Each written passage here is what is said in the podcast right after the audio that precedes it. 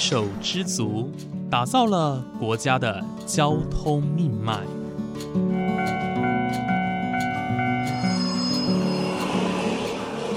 翻山越岭，运送着历史的独家记忆。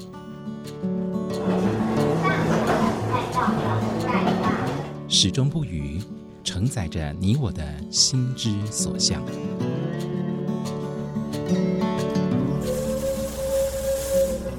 各位旅客您好，欢迎搭乘本班次列车，我是胡浩辰，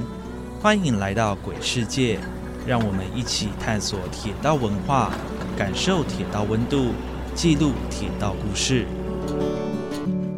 本节目由正声广播公司台中台胡浩辰制作主持，欢迎收听。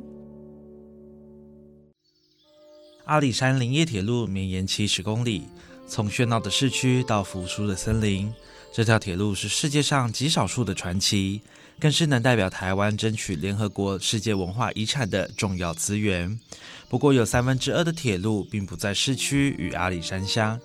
这里是火车登山的起点，更是开启台湾林业风华的起点。当你搭着火车听到这段介绍，就代表着你即将离开平地段，开始跟着火车爬山。竹崎车站是一座木造车站，位于海拔一百二十七公尺。本站也是阿里山森铁的登山起点，地位非常重要。因此，站内共设七股线，以供列车及蒸汽机车长时间停靠之用。一九六零年代柴油化之前，上山的列车至此需停靠一段时间，将火车头位置更换，由前拉改为后推。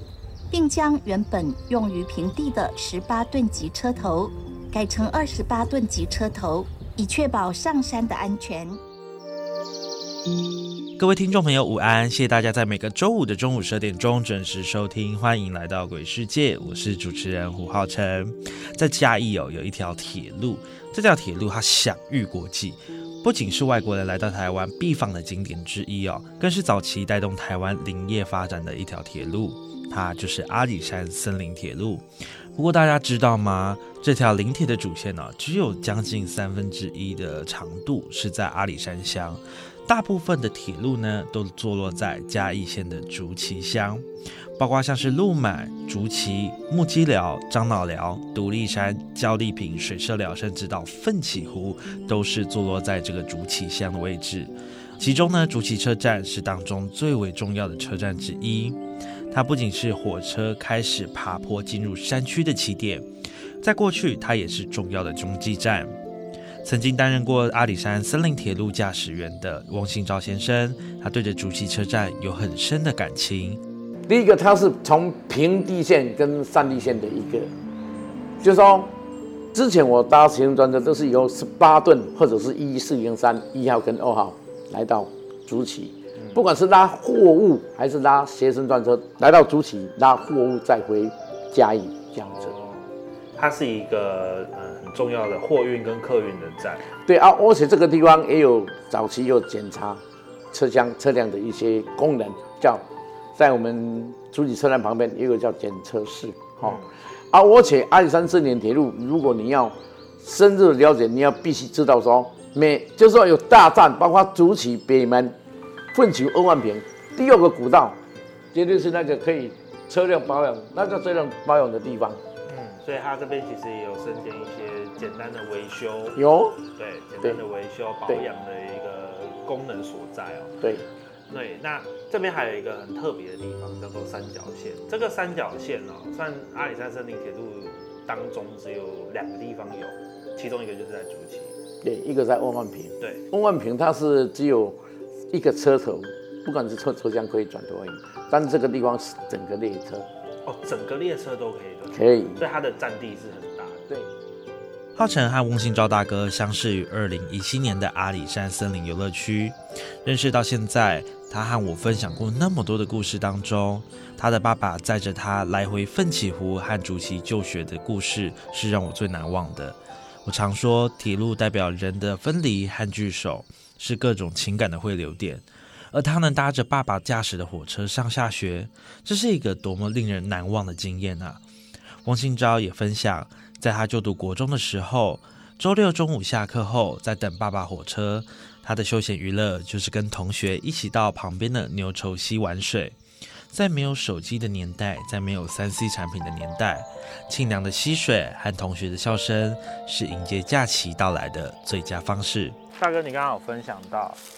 你读齐国中第一届嘛？对，那你是不是有搭过爸爸的开的火车？蒸汽火车从从这边从朱起回到奋起湖，所以那时候住在奋起湖。对，你还记得那时候的的事情吗？就是爸爸开几点的火车载你上下课的事情。哦，记得啦，因为像星期六，因为我们要等到两点半或者三点从阿里山开下来那班车子，啊，这两三个钟头没有地方跑，我们就跟同学去那边，到像牛稠溪古雕 K 嘛，哎，去那边干嘛？你知道吗？去那边游泳。啊，游泳哦，那那个年代哪有游泳裤？没有啊，就穿着内裤，哦，就去游泳啊，游得很爽。但是火车三次如果是三点的话，你是不是从两点半要从那边过来？对，你就跑去那个大叔的的的那个的那个那个地方，把内裤偷起来，把它准好搭，它那当然你讲把它弄干，再穿上去。那穿上去不对呀、外裤也是湿的啊。就去坐火车回回北门，但不是我，其他同学都这个样子。哦，那时候也不会说你笑我，我笑你啊，大不大家都这个样子嘛。嗯，这个是你们那时候读书的一个回忆哦。对呀、竹崎车站是林铁中的大站，当然也身负重任。何凤门是竹崎车站的退休站长，但是呢，早期的他可是从最基层做起。年轻的他同样客少击球哦，跟着他的祖父和父亲一起进入阿里山林铁工作。但是万丈高楼平地起，当年他进入林铁是从最底层的倒班工开始学起，每天在火车正式上路之前，要透过双脚徒步巡查轨道，这是令他最难忘也最印象深刻的日子。那何大哥，你本身的工作，因为我记得你好像也是有经历过蛮多的工作内容，你有做过什么样的内容？有，我刚刚进来是在倒班，因为那个时候报考是考那个呃倒班工的工作，你之所以会进来铁路工作，是因为受到长辈的影响吗？对家庭因素的呃影响都有，哎，哦。他进来的工作，因为爸爸跟外公都是这条铁路的，嗯。爸爸有鼓励我说，那你刚刚诶退伍就还没有，正好我们那个宾馆处都有在招生，我就考进来那个照班工作，我报名报照班工作。刚进来照班的时候，呃呃都很生疏啦，什么工作很生疏啊，但是我爸爸是倒班的工，那个在倒班工作，我那个从从小就看他的工作，什么工作我都大部分都有了解，有时候还代替爸爸去招巡，诶巡路，哎、早上每天班呃车子开要开车前两个小时都要先寻路，清晨三四点。清晨三四点就要出门巡路。现在的巡路是用台车，我们以前爸爸的时代是用走路的，用步行的到目的地。哦，像出去站都要巡到木屐寮站，啊，那么远哦？对，啊，都用走的吗？都用走路，来回都用走路，还回来要赶上班。哦，这个是非常印印象会深刻。我考到这个大班的工作是非常的辛苦的。暗光、暗时、暗明猫，你们怎么看？用头灯吗？晚上啊，那个时候照明设备不很好嘛，大部分都不没有手电筒，都用那个以前讲的点头会点燃啊啊啊，用那个点头会呃去巡逻，很不方便。有时候风比较大就起吹熄了，哦，在半路你就要在自己处理这个电灯。何凤门从道班工一路做到了站长哦，他终其一生奉献给阿里山森林铁路，就连现在的退休生活，他也选在竹崎车站旁边的平房居住，和当地的居民以及他的后辈相处得非常融洽，见证过阿里山森林铁路从繁华走向没落，他也亲眼看见了竹崎车站的人声鼎沸到门可罗雀。不仅是身处第一线的何凤门也感叹，就连竹崎在地的居民也希望能透过自身的力量找回过去的光景。于是，有人开始拿起相机记录家乡的美丽。除了这条世界上独一无二的森林铁路之外，也记录下竹崎的美。那个人叫做赖国华。其实我我真正认真记录这一条铁道啊，是差不多可能不到十年。那么以前我就是在地的，每天看着这条火车从我们家附近经过。对它非常的熟悉，是，但是为什么后后来我会就是开始用相机记录？是在之前有一些风灾，哦，像八八风灾啊，嗯，让这条铁道整个就是受受伤很严重，然后修复要花非常多的钱，然后当然政府那一个时期也是就是不遗余力，然后去去修复它，直到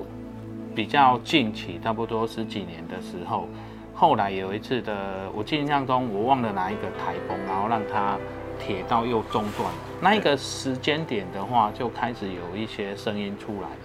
除了民间，他们会觉得说，哎，这条铁道要再继续花那么多钱下去吗？因为毕竟已经有了阿里山公路了嘛。对。那这条铁道可能它的运输没有那么的灵活，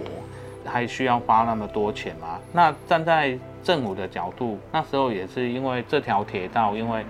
搭车的游客，然后载客率没有办法很提升上来，所以它也每年都一直在亏损，曾经就是一年亏损了两亿多。嗯，那当然，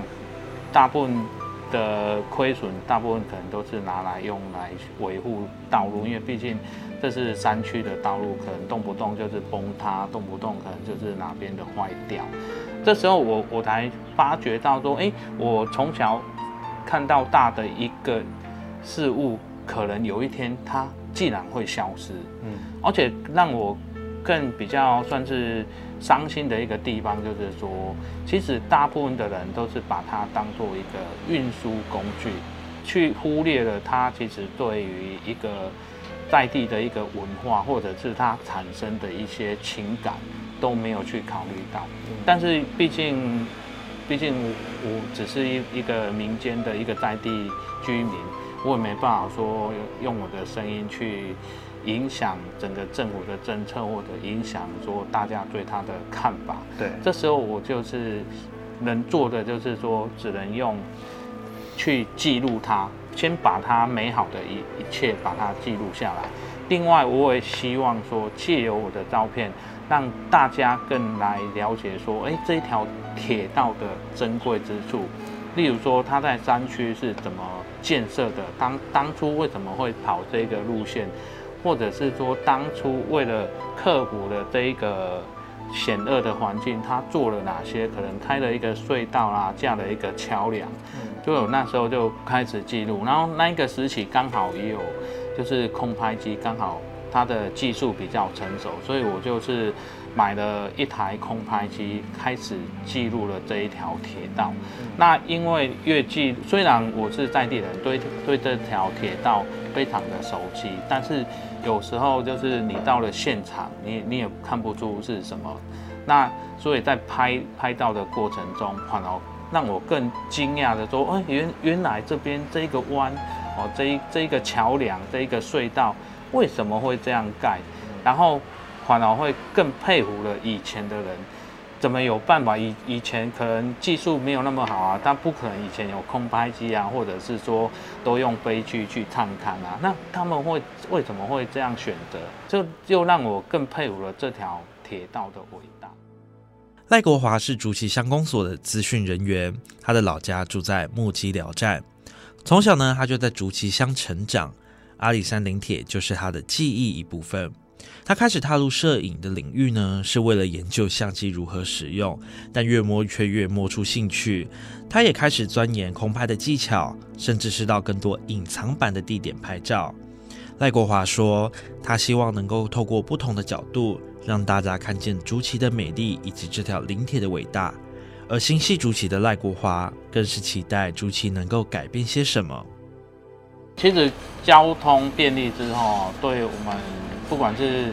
游客或者是山区的一些居民哦，它带来的冲击是很大的。因为像早期山区，我们有些聚落它是居住的比较多，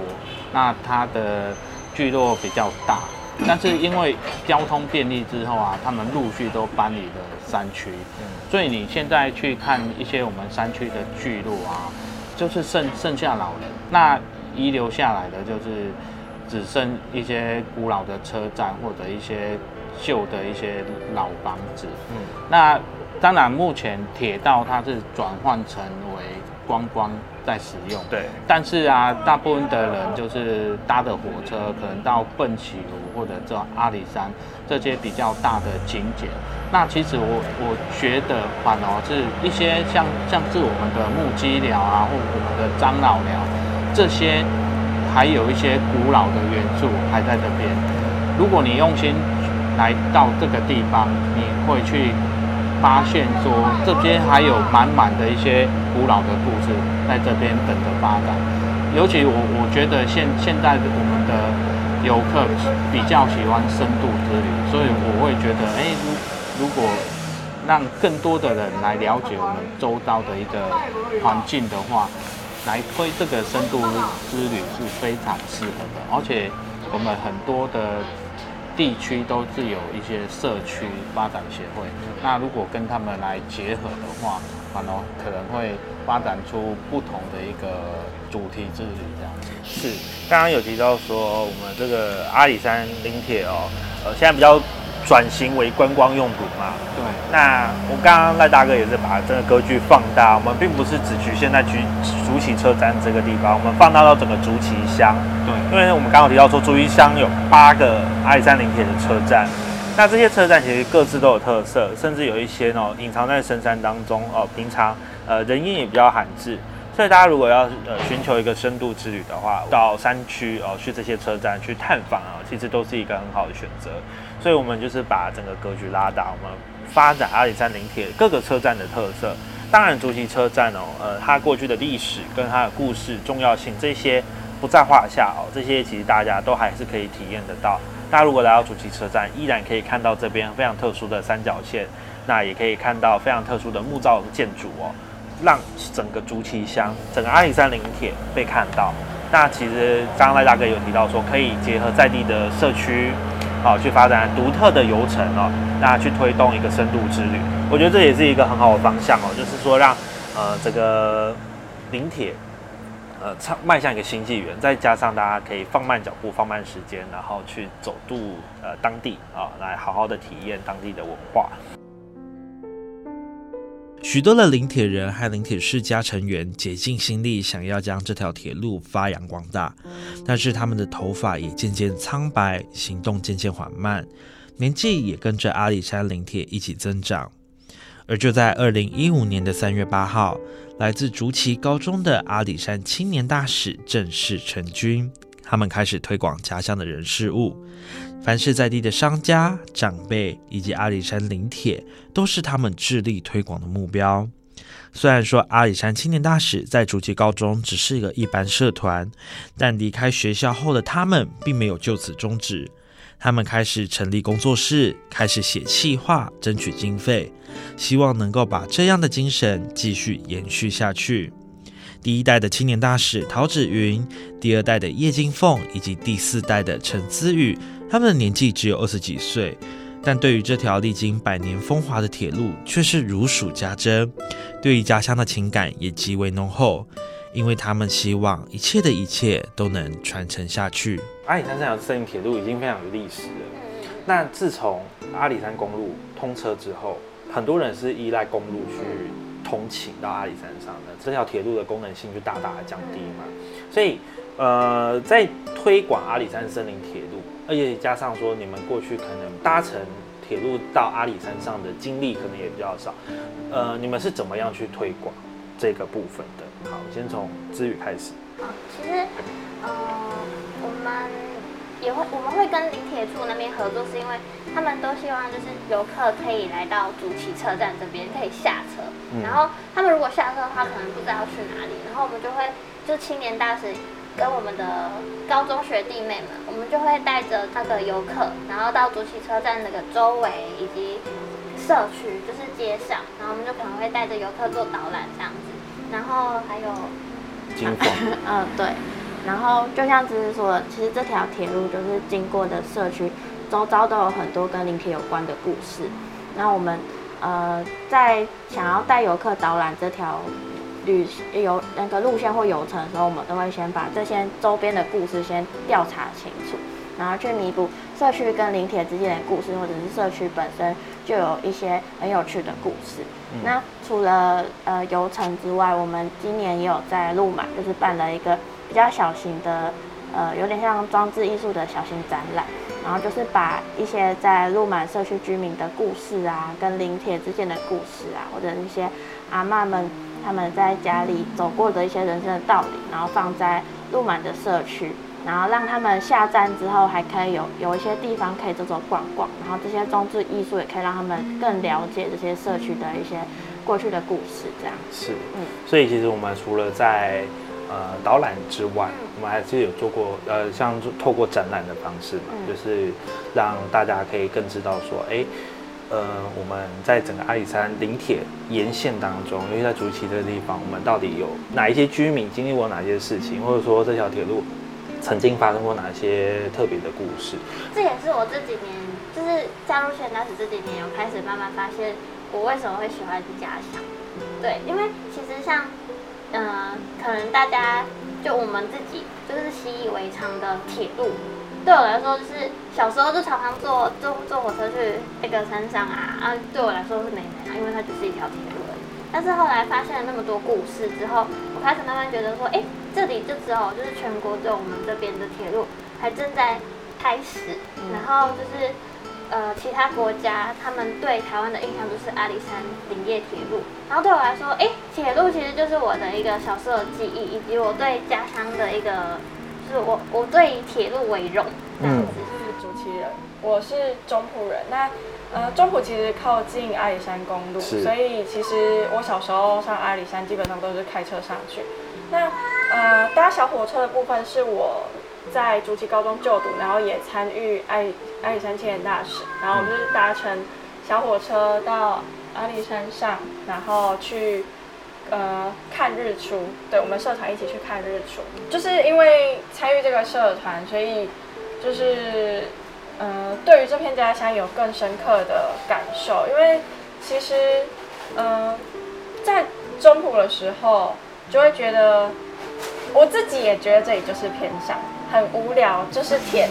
就是放眼望去就是绿色的田，然后平常没事就是晒太阳，然后不然就是帮家人去务农之类的。我觉得是在田野调查的时候，就是那个居民们给我们，就是在那些互动之间的反馈。从一开始下去，你可能不太熟悉，他们就会问你说：“你们这是被踹？”啊，对他们就可能说：“哦，就是一群小朋友来问故事这样。”然后到最后，我们真的把这些故事整理出来，然后甚至做成一个装置艺术或者是什么的时候，他们就会，